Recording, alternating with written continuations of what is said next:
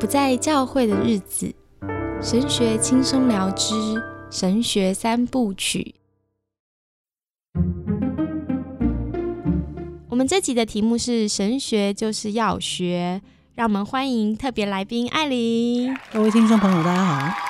我们这集希望能谈一谈，就是这个节目的神学立场的第三点，就是神学应该是滚动式修正的。嗯嗯，我们没有人可以知道自己已经正确找到标准答案了。嗯，其实最好把标准答案这个想法都丢掉，都丢掉 哈，这样才会有成长的空间嘛。嗯，那我们就呃，我是想说，我们这一集可以多聊一点，就是艾琳在英国读书的时候那个宣教的神学院，因为它整个呃设计课程的方式跟呃我所听到华人的神学院不太一样。嗯，对我觉得这个蛮有趣的，而且是以宣教为目标的神学，因为我们上一集有聊嘛，我们认为神学一定要实践，不能实践的神学就是在学院里面感觉很奇怪啊，就是跟一般人没有关系。是对，所以我我那个神学院还蛮有趣的，就是基本上把课程分成几大块，嗯，然后呃神学跟圣经是一块，嗯，可是我。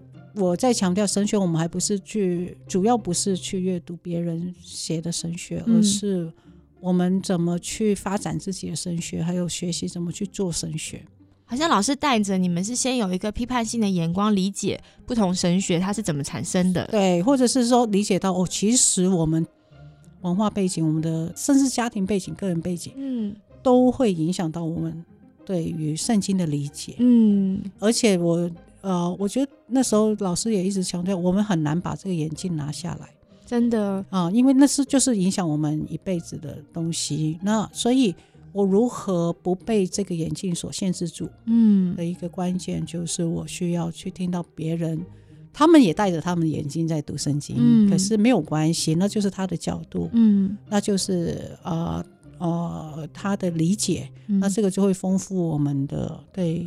对神学，或者是对圣经，或对真理的一个认识，嗯，所以我们会有一部分是这个，把圣经跟神学合并在一起。圣经神学对对，呃，而且事实上，是我们所有当我要学习做神学，一定是先从研经开始，嗯，哦，就是我一定是要先面对圣经嘛，嗯，上一集讲到就是说，我们要先学习把我已经有的既有的一些想法，先试着摆一边，然后是面对圣经。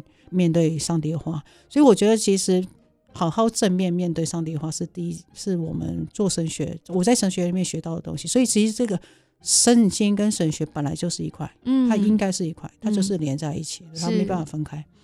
另外一块其实是属于跨文化部分，就是人文化人类学部分。那文化文化人类学的部分，其实在帮助我们去观察一个文化。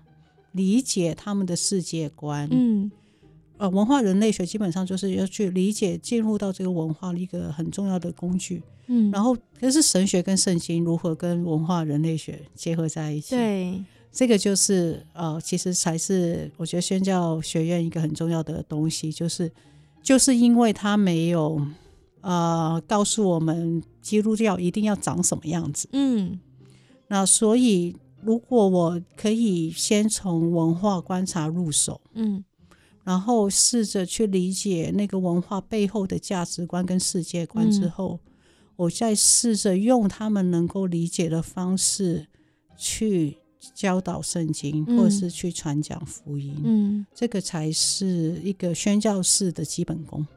我觉得要举一个例子，你这样讲让我想到，我先讲一下我在神学院里面，我觉得最受帮助的一门课其实是文化人类学，还不是什么神学跟圣经。对，啊，我这样讲要得罪其他老师哈，我我喜欢的众多课程之一是文化人类学。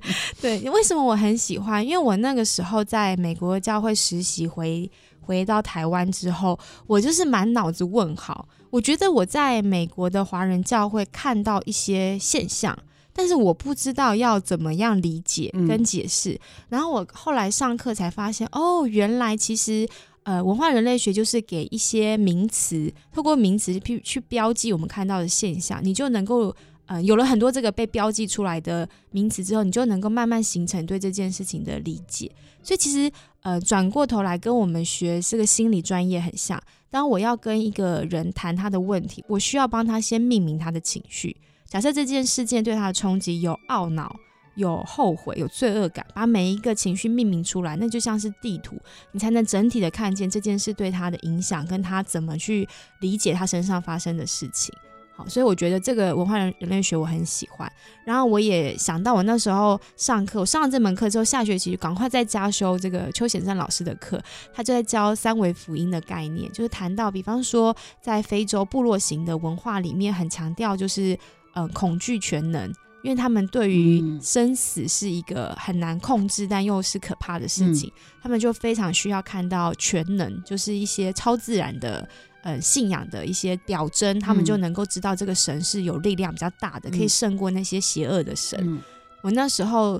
读到这个概念，非常的惊讶，因为这完全跟西方我们受到就是罪疚清白，就是你有没有犯罪，你做的事对不对，你要付代价，跟我们华人的很重视面子、荣耀、羞辱是不一样的观念。所以，呃，我那时候读那个有一些书嘛，他们就谈到怎么跟非洲部落的酋长传福音。其实你必须跟他直接处理这个全能的问题，因为你想跟他传福音，他部落的巫师会出来跟你大战，对，所以你要怎么样去面对那个巫术的。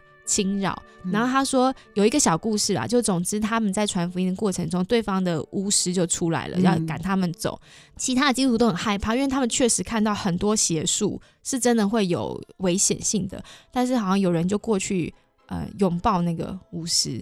巫师也吓到，就是哎，你怎么不害怕我背后这个灵界势力？总之后来也信主了。嗯，感谢。对我就觉得哇，就是你了解他们的眼光，你才知道跟他传福音的时候，你怎么样跳脱他的视框，对，冲击他的原来对世界的想象，发现你的神原来超过这个世界。是，所以其实这个这个对我来讲就是一个，当然就我就说是宣教师的基本功啊。嗯，然后。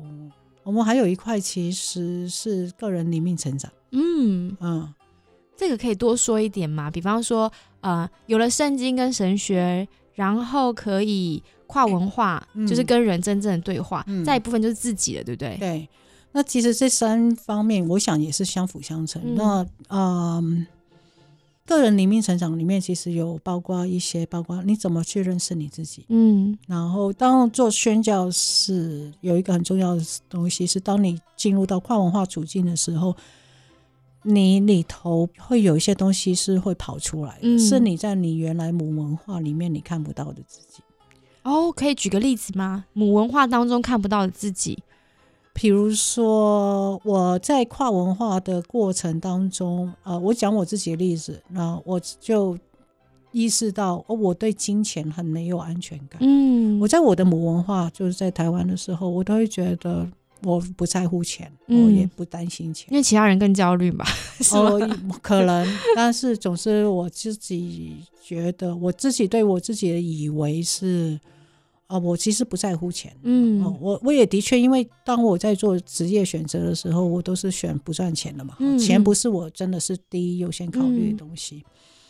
可是当我去到一个跨文化，当我真的面临到真的可能没有钱，嗯，完全没钱那种状态的时候，我才发现那个焦虑感之大，然后对我自己的拉扯，还有对上帝信心的挑战，然后打击很大，然后我才发现哦，原来其实。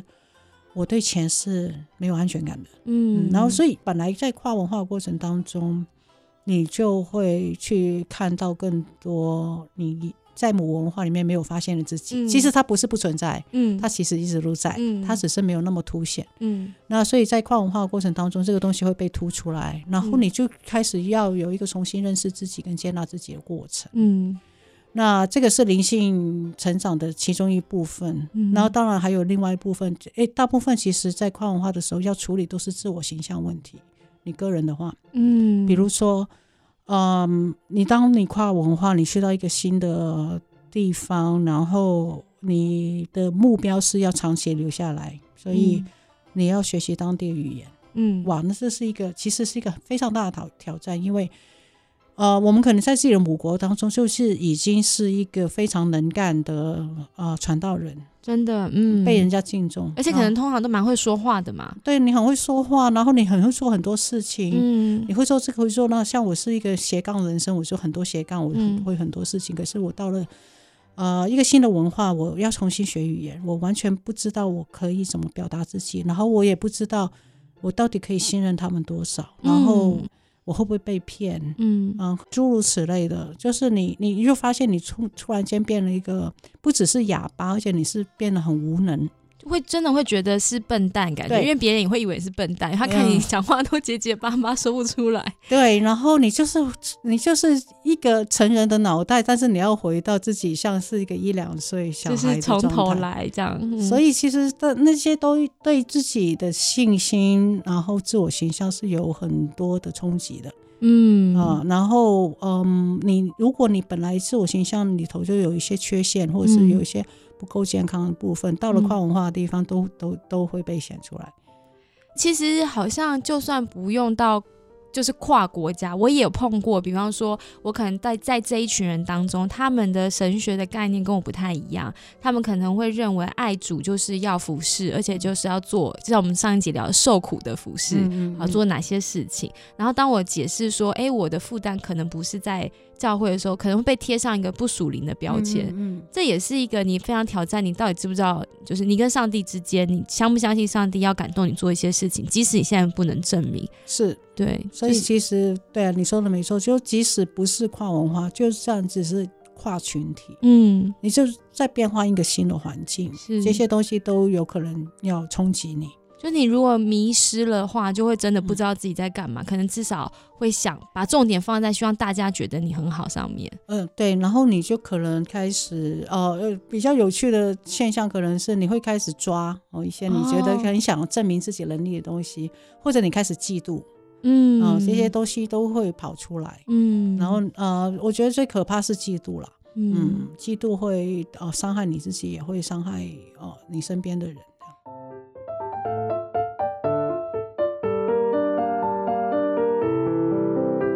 其实我之前做情绪的节目啊，特别谈过嫉妒这个情绪。嫉妒情绪反映的是我们里面自我匮乏的一种痛苦感。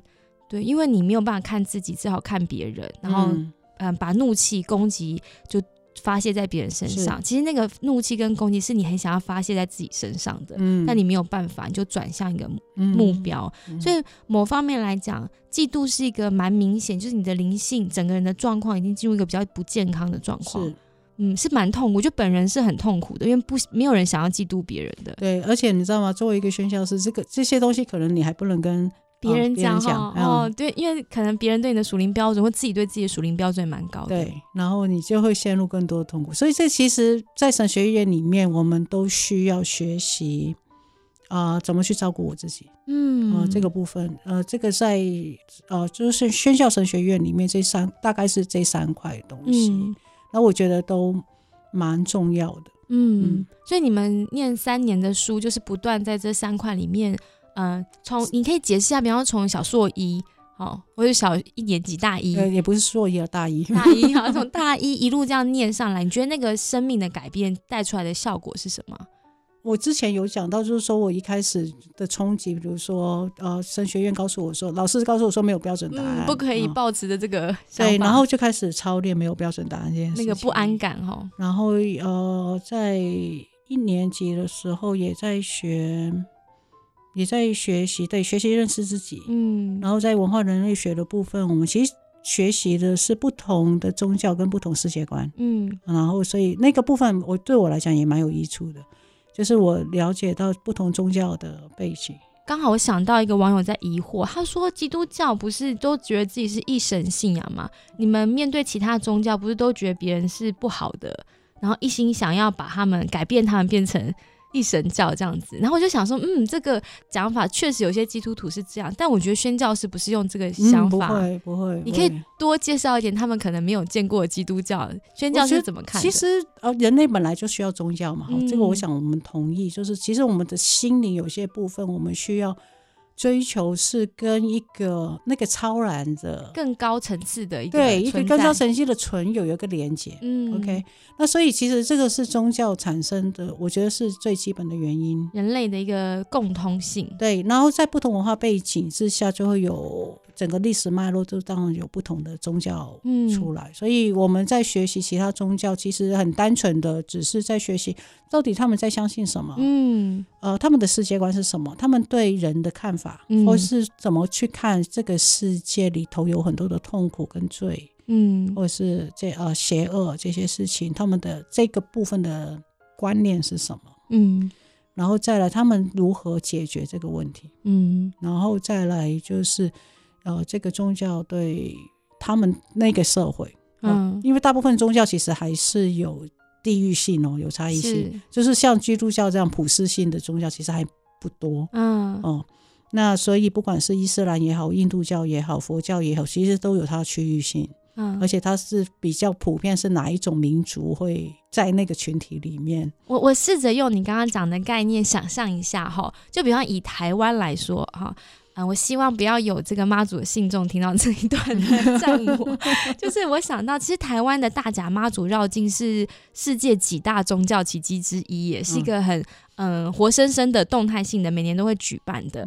妈祖其实就是讨海人，很多人面对死亡、失去那种穷困各样的状况的心灵依归嘛，所以我们很喜欢妈祖。而且妈祖的呃传奇故事就是一个柔弱的女孩子掉进海里面。对，所以妈祖对我们来讲就是一个有母性的慈爱的象征。嗯嗯。然后我在想，为什么台湾的大甲妈祖绕境可以这么厉害？很多人非常的相信妈祖的这个保佑。我觉得某部分来说，当然要归功那个大甲镇南宫很会经营这个宗教活动哈，他们本来就政商结合很厉害。嗯。那我觉得还有一个部分是，其实台湾人也在长期的一种压力下面嘛。我们不管在政治上，在我们的过去的一些。创伤里面哈，确实有一些压迫性的创伤，好那个本省外省的情节啊，好各样的问题，我觉得好像需要一个慈祥的更高的存在，让我们知道我们是可以安心的。这好像是这个海岛型国家，还有台湾的一个独特的地理位置所产生的。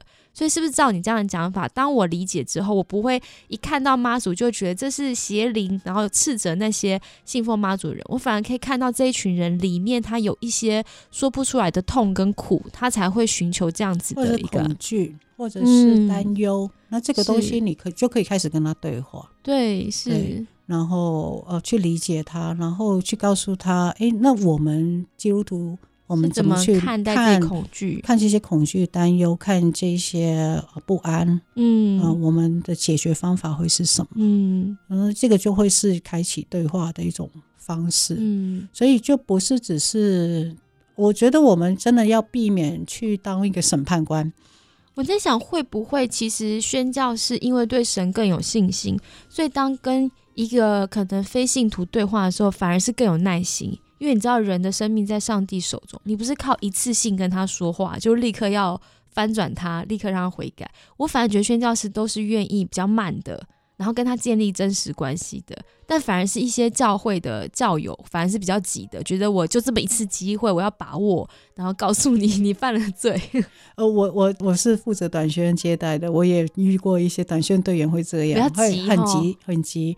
呃，事实上，就像你说的，一个人要认识上帝，其实它是一个非常长的时间，一个 long journey，而且是我是第一代基督徒，所以我回想我信主的过程当中，有多少基督徒在我的生命里面产生一点一点产生影响力，有些人甚至从来没有跟我讲过福音，嗯，但是我跟他们近距离观察，嗯，我就在他们身上认识到，哎，这个。基督徒跟一般人不太一样，是 OK。那这一点，光是这一点，其实就让我向福音又迈进一小步。所以本来就就真的不用急，而且我觉得认识一个文化，认识他们背后的那个世界观跟价值观是非常非常有趣的。嗯，然后我也在我们神学院里面，我们也在探讨，呃，特别是在宣教圈里面，其实我们在探讨是在过去的。两百年以来的宣教策略是否需要呃调整？特别是呃，你看见我们现在教会呃，我们的仪式、我们的礼仪、我们教会的生活的模式，其实是从西方进来的。我记得有一堂课也是在社会类文化人类学这一部分讨论的，就是老师给我们了一张三十几项个项目的那个单子，里头都是关于基督教的一些礼仪，或是传统，这些东西，然后连神学都神学的概念都没有，它就是一些很，比如说什么洗礼呀，什么圣餐呐，什么教会的组织、长老制啊，什么就都啊三十几样，然后叫我们分组讨论，嗯，然后呢，讨论就是说你们觉得。有哪几样是不管你到任何文化，你都必须要教导他们的东西？哦，很有趣。嗯，对。然后我在强调这个单子里面没有教义部分，哈，就是属于全部都传统礼仪传统这方面。然后我那组最后讨论出来，我那组有西方人，有我亚洲人，然后有一些，然后我们最后讨论出来是五样。嗯。然后 希望没有韩国人听到这个。然后呃，我有个台湾同学跟一大群韩国人一起，那那时下课之后，他就很很很生气，他说：“我一直告诉他们这个根本不重要，根本不重要。”那一个韩国那一群，他们列了十几样。哦，这这是民族性的差异吗？这真的是民族性差异。然后对于什么才是重要的，呃，有一个不同的想法，或是他们的教导里面了。嗯。然后最后我们就问老师，他说：“那你有几样？”嗯。那老师说：“他就只有。”呃，一样是什么圣餐吗？他没有说，哦，他没有说哦，他就是不要告诉你标准答案。那可是这个练习在帮助我们什么？其实是在思考，我到底在传的是真理，还是我在传传统？嗯，那理想上，我们现在在整个宣教学里面，我们的趋势是建议，就是说，我们把真理教导他们。哦，就是我刚刚讲的核心价值，其实其实就是我们一直在谈的那个基督教之所以是基督教的那个定义，那个核心价值，我们相信什么？这个东西传讲给他们之后，他们要如何发展他的表达表现？他的教会的组织，呃，他们聚会要怎么聚会？他们敬拜要怎么敬拜？他们要怎么领圣餐？呃，他们要怎么施洗？其实都应该从他的文化角度去去发展，由他们来发展。嗯，对，然后会发展成他们那个文化的一个特色跟教会的样子。嗯，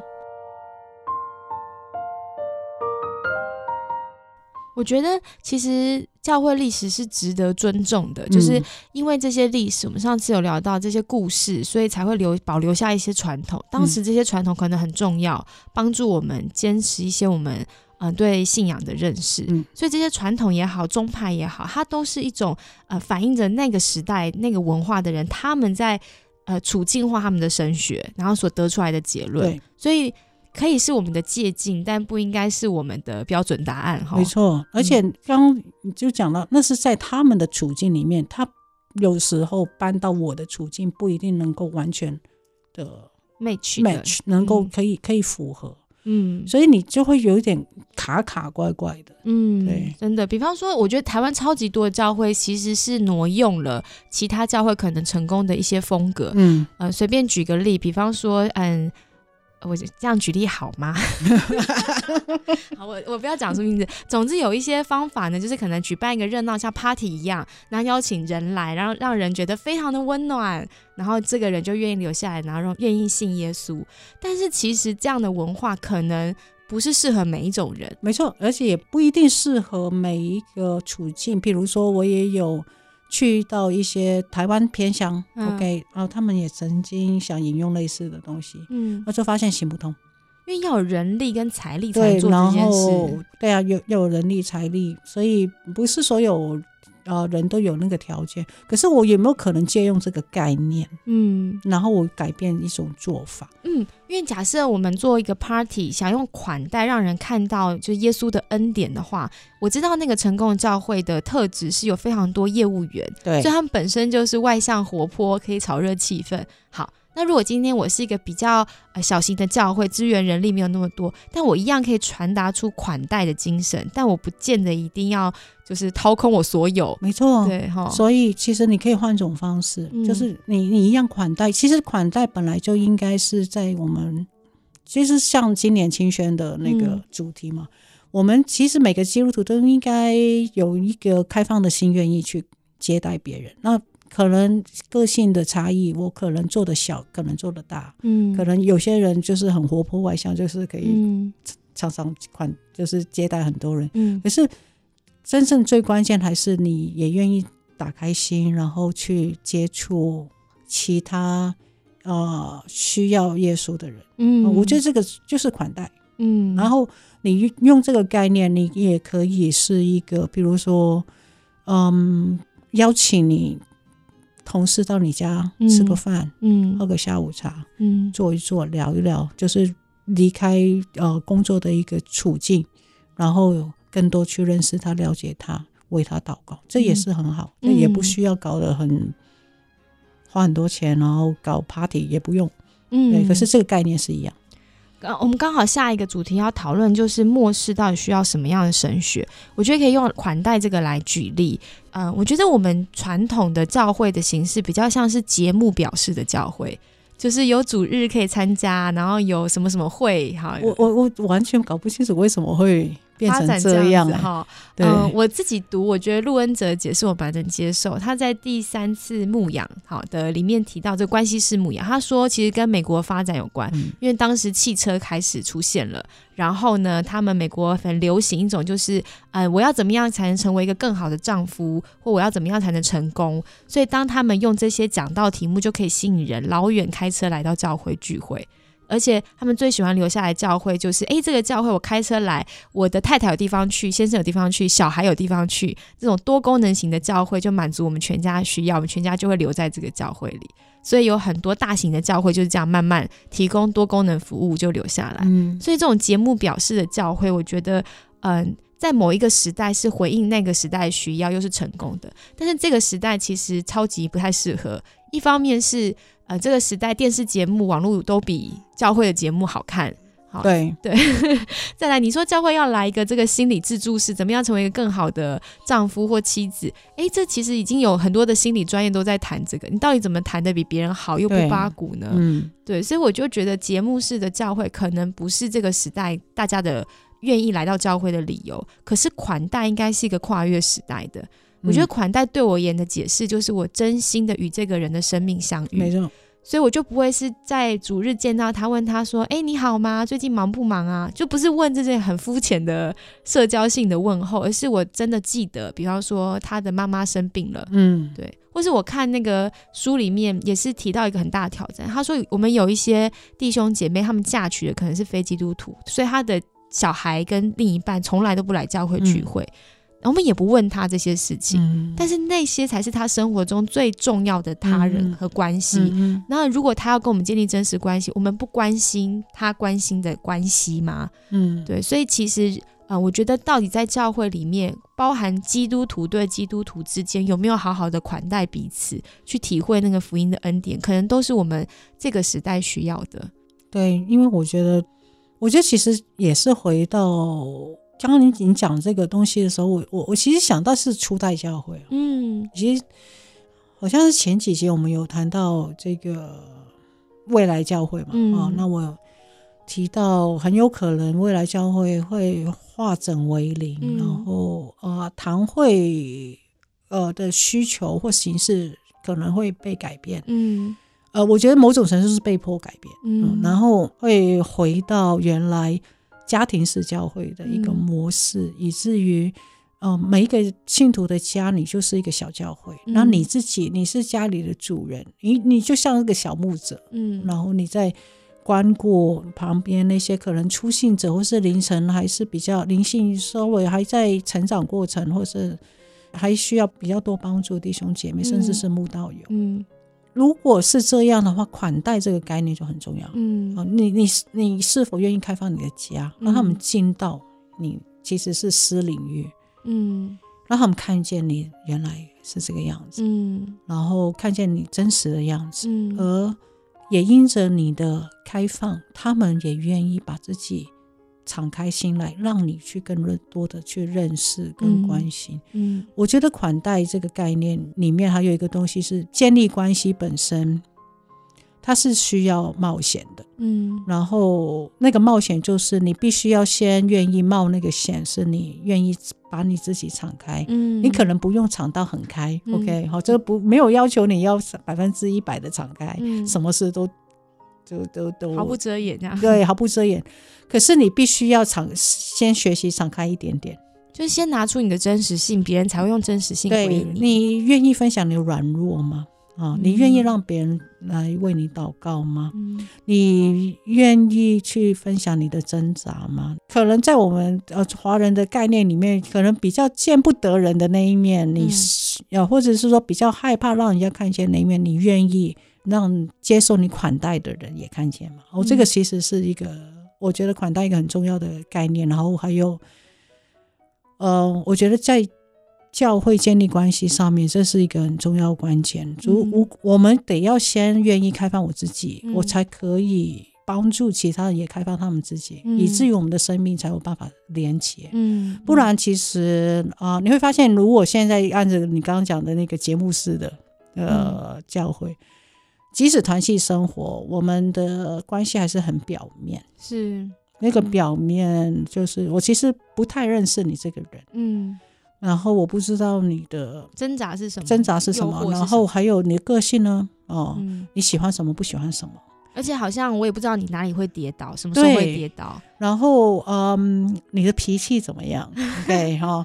然后你什么事情会让你沮丧？什么事情会让你发脾气？我觉得这很有趣。就我们都说教会是一群罪人的集合体，好，但我们如果不知道彼此犯了什么罪，那不就是我们都是没问题的人吗？当然就不是我们，只是不要让你知道。对，我只是不让你看见。所以，我们一方面理性认知知道我们是一群罪人，但是我们在感性上、情感上想要遮掩自己的脆弱或不足。对，所以我觉得某种程度，我们并没有让教会群体成为一个安全的地方。嗯，然后以至于让人也可以可以感觉他可以敞开他自己。嗯，所以你怎么去营造那个安全的地方？是你先愿意呃敞开。自己，而且你表达的是你可以接纳不同的人的软弱，因为你也是软弱的。嗯，那我觉得这个氛围就会呃很不一样，你就可以营造出一个款待的氛围。所以我们觉得末世时代需要的神学是款待神学、软弱神学，是吗？我觉得其实我们的信仰本来就要求，或是说期待我们是一个表里一致的人。那表里一致指的是什么？讲的就是你是什么样子，你表现出来就是什么样子。嗯，那当然就是说，如果你你的软弱就是会大发脾气，那可能大家就一天到晚就看你就是 大发脾气。但是我觉得老实讲，就是因为你真实的活在社会中，就人群当中，你其实会自我修正的。因为你发脾气，别人觉得很害怕，你看到别人的表情，人自己大脑就会。就是心智化，我们就会开始启动，觉得哎，我应该要控制自己。我反而把我的罪遮掩起来，我只对我家人发脾气，教会人都觉得我脾气很好，这样反而是很有问题。对对，然后而且我也觉得，如果表里一致是我们在追求一种灵性的光景，嗯，那么当你看见哇，好，我表里一致的时候，结果我里头那个很软弱的自己，或是那个会乱发脾气的自己，就是一直爆出来，嗯。我想你，你多少还是会想要解决这个问题，你会想要改变。我会希望这不是让你成为一个虚伪的人。嗯，这个过程会让你想说，应该是说我这是我自己的心路历程。就是当我刚信主的时候，我读到一本书叫《表表里一致》，嗯，就叫表里一致，嗯。后来我就思考这个问题，就是我当然很想要在呃弟兄姐妹面前表现出我是一个很很好的基督徒，嗯，可是如果表里一致其实是一个很重要的灵性的特质，嗯，那么好，我把我软，我现在我的软弱我也表现出来，因为我表里一致。可是如果我希望我真的在弟兄姐妹面前有一个，或是在人群面前，不要说弟兄姐妹，在人群面前。也有一个好的表现，或者说一个好的特质，或者是，那我就是我就需要去解决我里面的问题。嗯，也就是说，我必须要勇敢去面对我里头我里头那个软弱，我不想让人家觉看见的软弱，那我就需要去解决里面的那个软弱，而不是去假装我没这个软弱。嗯，所以我觉得这个是还蛮重要的哈。对。嗯嗯，所以或许我们最需要的是一种勇于真实的神学。呃，我们这一集谈神学就是要学，我们学的不只是知识上面我怎么认识神，好，我怎么诠释真理，很具体的包括我怎么活出我的生命，这也是我我的生命就是神我的神学嘛。对对，所以这个是蛮就是铁铮铮的事实，是骗不了人、骗不了自己的。对，而且我觉得呃，所谓的真实，这里头也会去牵扯到呃我的自我形象，还有到底上帝怎么看我，嗯，哦这个问题。那这个其实都是神学。嗯。嗯，就是我如何透过圣经去理解上帝对我的爱，嗯，然后又如何在生活当中去体验我在圣经里面读到的那个东西，嗯，那这个就会形塑我对上帝的认识，嗯，然后还有对我自己的认识，是因为我们做了神神学之后，最重要的是回到群体，我怎么实践，嗯，跟使用嘛。其实换句话说，就是我怎么回头来用我所长来造就我的弟兄姐妹，对。对，而这个所长其实很多，我觉得大部分都是经历，就是你在这个过程当中，你如何去更认识自己，更认识上帝。嗯。我觉得彼得也有宣告说，呃，预言在教会实现了，每一位信徒都可以在圣灵的引导下明白真理。当然，这个明白真理不受限，只在圣经当中。我在真实经历上面所经验到的神，也是可以回头跟弟兄姐妹分享。嗯，然后信徒的普遍职分，除了我们每一位信徒都是先知，好，我们可以按因着圣灵明白真理之外，我们也都是祭司，就是我们蒙召向我们的灵舍，就是宣扬这个。我们的信仰福音嘛，哈，然后最后一个就是圣经也呼召每位信徒做王，就是我们是君尊的祭司啊，然后我们也是在上帝手中，就是神的儿女，所以我们也应该可以建造基督的身体，因为我们都有权柄从事征战，所以我们是王，所以我们可以在呃胜过世界或是肉体还有魔鬼的很多的困难。我觉得这是神学能够活出来最重要的目的。你现在讲这一段是从哪里来？哦，呃，我很喜欢那本书，叫提摩太·凯勒写的《二十一世纪教会成长学》，他在谈信徒的这个普遍之分。因为其实我最后想要谈，就是嗯，对未来神学的想象。然后我在想，其实我们节目前面有谈哈，就是嗯，我们的神学要实践。所以，对未来神学的想象，到底我们要怎么回到我们信仰群体里面实践，或是可能不一定是信仰群体，是在我们的生活里面、我们的工作里面去实践？想问问你有没有什么看法？我想我之前讲类似的状况，就是当你形塑了一个概念，或是价值，或是结论，对某一些议题，你自然就会有，我觉得你自然就会有行动。嗯，因为那个东西会影响到你所做的。决定，嗯，哦，我讲讲个例子好了，前也是前阵子吵得蛮凶的嘛，就是同婚，嗯，啊，那教会里面就分两派嘛，对，我，挺同或者是反同，对不对？嗯，然后其实还有中间派了，好多人大家没有注意，然后到底你是哪一派？像这种东西冲击出来，你开始可能就会去思考，到底我的立场是什么？然后，呃，为什么我有这个立场？那圣经里面说什么？嗯。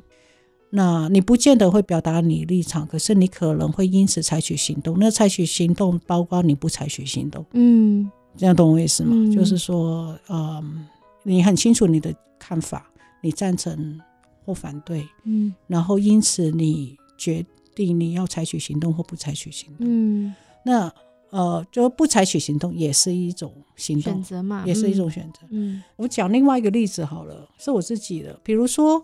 当我读创世纪，然后或是在读新旧约圣经，我看见神爱这个世界啊，我们很喜欢的约翰福音三章十六节，神爱世人，对不对？那个原文其实不是世人，嗯，原文是世界，不是不是只不是只有人，人当然包括在里面，可是神爱这个世界，嗯，所以包括自然界，包括这个物质世界、动物界，而且当我读到创世纪，嗯，上帝给人第一个工作是什么？管理跟治理这个世界。嗯，啊，所以管理治理这个世界，然后照顾好这个动植物的这个大自然这个世界，本来就是人一开始受造的一个很重要的目的。嗯，所以环保重不重要？嗯，环保就重要。因此，我觉得我就开始注意环保的事情。啊，我就开始会去思考，嗯，我怎么样可以在我现在。有限的能力当中，或者是说我必须要讲，我们的确有限，因为最好的环保方式就是回到大自然原始的生活。可是你你就很可，就是很确定不可能嘛。那所以你现在的生活，你现在这个现代这个社会，已经对大自然做了这么多破坏的一个社会当中，然后你难道什么都不做吗？如果你像我，就会觉得我意识到，原来这才是我们被受造一个很重要的目的。嗯，那么即使我所采取行动无法改变，嗯，但是我觉得我仍然应该要做。嗯，所以我就会想办法在我的生活里面尽可能的去。保护这个地球，并尽可能的减少嗯资源浪费，嗯，尽可能的去呃照顾这个地球，嗯，所以我觉得这就是一种实践，就是当你读懂了读了圣经，然后你形塑了一个价值观之后，你就会就会影响到你日常生活里面的决定。我这样听你讲，我觉得其实神学它不只是知识，它有的时候甚至是一个灵程，就是灵命的进程。因为比方说，可能刚开始我们信主，我们最关心的是我自己。好，神拯救我，这个信仰对我有什么益处？然后到后来，像你刚刚举同婚例子，我们开始思索上帝所看重的事情，跟面对人的需要，我们看到那些挣扎，说我要决定，我应该身为基督徒要做，我要采取什么样的行动？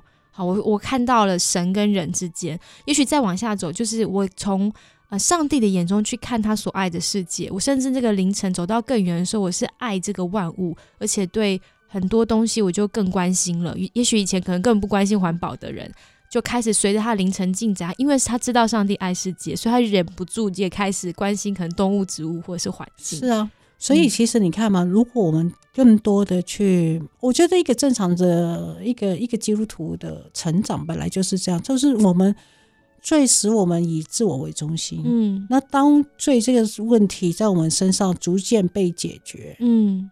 之后，我们开始有一个新的生命，那个新生命就是越来越少自我中心的生命，所以你的你的关注的范围会越来越大，然后你很自然的发现，你以前可能没有办法去关注那些人或是那些议题，嗯。嗯，你甚至没有办法爱什么，嗯，可是你会发现，哎，你的爱心有越来越扩充，嗯，然后你关心的关注的范围会越来越大，而且我觉得最有趣的是。当你扩充了你关注范围之后，你就发现冲击你信仰的议题又越来越多了，对不对？对，没错，挑战越来越大了。然后你又回到圣经里面去找答案，然后又开始行说你自己的新的一个神学，然后你又进入到另一个新的阶段，然后你又开始成长。对，所以就像你说的一个螺旋，它是一个一直往上成长的一个螺旋。嗯，我们经验，然后探究、反思，嗯，然后做出我们的神学，然后试着实践，再回头回到信仰里面来。对，所以我觉得我们在谈神学是滚动式修正，就是因为我们的生命也是滚动式成长嘛。没错，对，以前可能碰到一个议题，你还不知道对与错，可能过个几年之后，你开始有自己的观点。也许再过几年，你选择就是我还要站出去行动了。就是每个人都在一个不同的位置上面。嗯，对。而且我觉得你因为你自己走过很多凌晨，就是灵命的进程，你对于还在起步中，或是有的人比较慢，你会有更多的我觉得耐心。哎，嗯。对，你就不会很急的觉得他怎么可以没有看到？对，你不会跟他神学不一样的时候，你会生他的气，你会为他，我觉得是一种祝福，就是很希望他，上帝带着他，他也愿意开放心，慢慢走到就是你看见的世界，就是引导啊，你你甚至可能会成为那个引导者，真的。所以我觉得最好的神学教育就是那些好的神学院老师，他用生命在引导你，对，不只是知识哈。对，我希望有一天神学院。可以消失哦，我我的确觉得没有，在未来可能不一定需要。嗯，那当然理想上，如果信徒都可以成为一个小小的神学家，其实你本来就可以透过你个人的影响力啊，你就带门徒。嗯嗯，那像呃，回到一开始前几集讲到那个自我喂养的门徒，对。这我喂养门徒，其实到最后，我们希望看见他成长成为一个可以带出门徒的一个门徒，哦，所以叫做 disciple disciple maker，这个才是真正我们在看到那个马太福音大使命里面讲的，所以十万名做我的门徒，十万名做我的门徒嘛，所以建立门徒是我们工作，但是门徒绝对不是。建立门徒的工作，它绝对不是一个只是一个十堂课的课程，你上完你就是门徒。其实不是，带门徒是一个生命影响生命的事情。嗯，所以呃，包括你如何去读圣经，如何去做神学，嗯，如何去形塑你自己的观点，这些东西你都要交给你带的那些人，嗯。也鼓励他们，也引导他们去行说他们自己的观点。嗯，而且可能是做出他们新的神学，会跟你不一样，可能跟你不一样。嗯，可能跟他，因为他的经历、他的背景，可能他的理解会跟你不太一样。嗯嗯。但是，anyway，可是重点是他，如果这个过程可以帮助他更认识神、更亲近神，然后更像耶稣，越来越有。呃，耶稣的样式，我觉得这就是一个非常好的、成功的一个门徒的带领。嗯，那所以如果是这样，需要神学院吗？真的是一个蛮理想的画面。对，是蛮理想的。是，但是我我觉得他不见得真的做不到，因为他他事实上在我们生活当中是正在发生。我也觉得在教会里面有很多弟兄姐妹，他们对圣经理解，他们的灵命成熟度也跟。传道很不，那很不一样。我是说，就是不差哎。嗯嗯嗯，就是他们不一定有去神学院受训啊。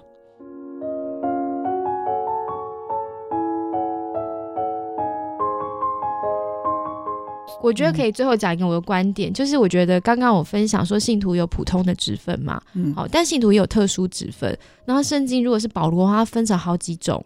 所以教师跟牧师其实是分开来的。我觉得其实我看到教会中很多的弟兄姐妹是有教师恩赐的，只是他没有受这个训练。所以如果他自己有往这方面发展的话，他就可以分担嗯在教会里面教学的工作。没错。对，我们现在把所有的期待那个七种职分都放在牧师一个人身上，或者传道人身上，其实这是还蛮不合理的。我觉得一个美好的教会图像就是每个人发挥自己的特殊恩赐。对，那当然有可能。举例来讲，如果以后是家教会形式，也许我们这个家教会没有一个特别有教导恩赐的弟兄姐妹，但是我们知道我们附近的家教会有，所以这个教会跟教会之间彼此的连接跟合一，就是以后未来很重要的趋势了。很好，我觉得呃，我就分享一点点我现在在牧养那个华华人教会我们的经验了。嗯嗯，我们这个华人教会很有趣，我去的时候只有长老一个人，嗯，然后他。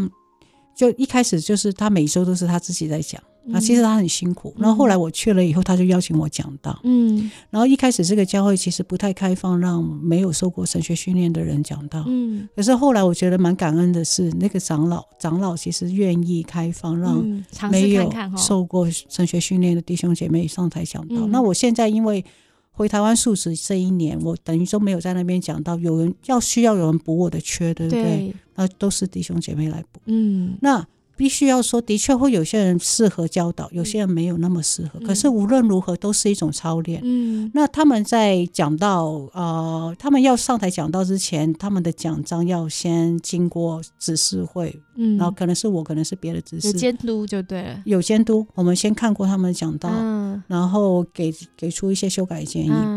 那也有曾经，也有曾曾经有过弟兄弟兄姐妹是讲讲章有一半被我大改这样子哈，因为呃呃，其实是呃，就像我之前讲的那个，在对圣经的理解上面带着预设立场，带着预设立场，而且不精准，然后所以产生出来的神学就歪掉，就是比较是用自己的意思在解释，所以呃对对，而且带出来就很律法主义啊，然后这个这个就不是。其实不是圣经里面的神，我觉得不是圣经里面教导，所以这个就要修正。嗯，可是当然他很挫折，对，一定的，好可怜哦，被改了一半。可是这就是一个，这是一个过程。然后他的确，呃，脑袋里面可能有很多从过去，因为他从小在基督教家庭长大，过去所给的教导，当他没有办法先把这些东西放到一边去，他没有办法好好的去呃理解。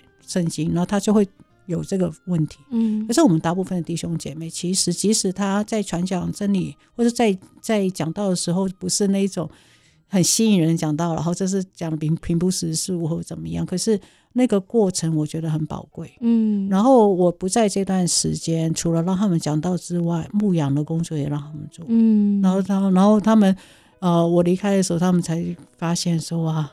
你之你传道人以前这么累啊！牧养工作真的好难做，所以这样蛮好的哈，大家一起投入才能体会。没错，而且我也觉得，我就是尽量鼓励他们不要依赖，嗯，传道人啊，传道人对。然后，而且我觉得每个人有不同恩赐，嗯，然后所以有些人比较会传讲，嗯，但是有些人就是比较会牧养，那你就在不同的位置上面去做那个事情。嗯，我觉得节目表示的教会就会变成有一些一些人坐在台下看台上一些人在做事情，对对，或是一样，就就算不是在台上服侍的事情，就是有一些人在做，然后有另外一些人就是只能参与聚会。对我觉得这是很可惜，不太符合圣经里面对教会信仰群体的这个心意。对，所以我觉得其实呃，就开放啊，然后就是让弟兄姐妹操练，嗯嗯，然后我们呃。呃，就是慢慢的去传承跟训练，像刚我们这几集了，就是反正包括前面讲那些那些东西，嗯，我都跟他们分享过的。哦，真好，是。所以其实就是我觉得那个传承，或者是那个就是一步一步的用，它必须要是一个生命的连接之下才可以做的事情。嗯，对。我们这一集其实谈了好几个我们觉得很重要的点，包括。款待啊，包括对教会的想象啊，还有谈到其实每一个人在教会里面怎么样贡献自己的恩赐啊，好，就一起去建造上帝的家。所以其实最后有一题，我觉得是开放题，就留给听众朋友思索。就是当我们知道每一个人的神学都是需要学，而且我可以在做中学，学中做，那么到底我在该怎么为自己设计一个自学的课程？我要从哪里开始呢？好，哪里是我正在关注的议题？我身边的人正在发生的事情，可以吸引我愿意花时间理解。就算我刚开始觉得好像好难哦，万事起头难嘛，那我至少先从找一些相关议题的。可能别人做过的东西，就算吃别人的口水都可以啦。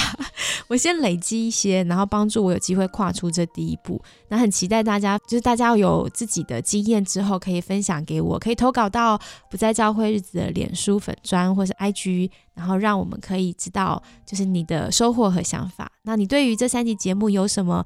不同意的也欢迎跟我们分享，因为我们也是抛砖引玉。嗯，这个题目其实还蛮难聊的，因为讨论到神学教育，可能很多人是有不一样的看法，而且可能在听节目的人很多更。厉害的高手哈，可能对这个题目想过更多。牧牧长们，对对对，就是欢迎欢迎你来打脸我们也没问没问题。就是因为我们也在滚动式修正，我们也在学，然后我们想要在神学上进步，原因是更期待自己信仰生命上的进步，嗯，而不是知识上的进步。嗯，我们就共勉之喽。那今天非常谢谢艾琳来到节目当中，好，谢谢大家，谢谢大家，拜拜。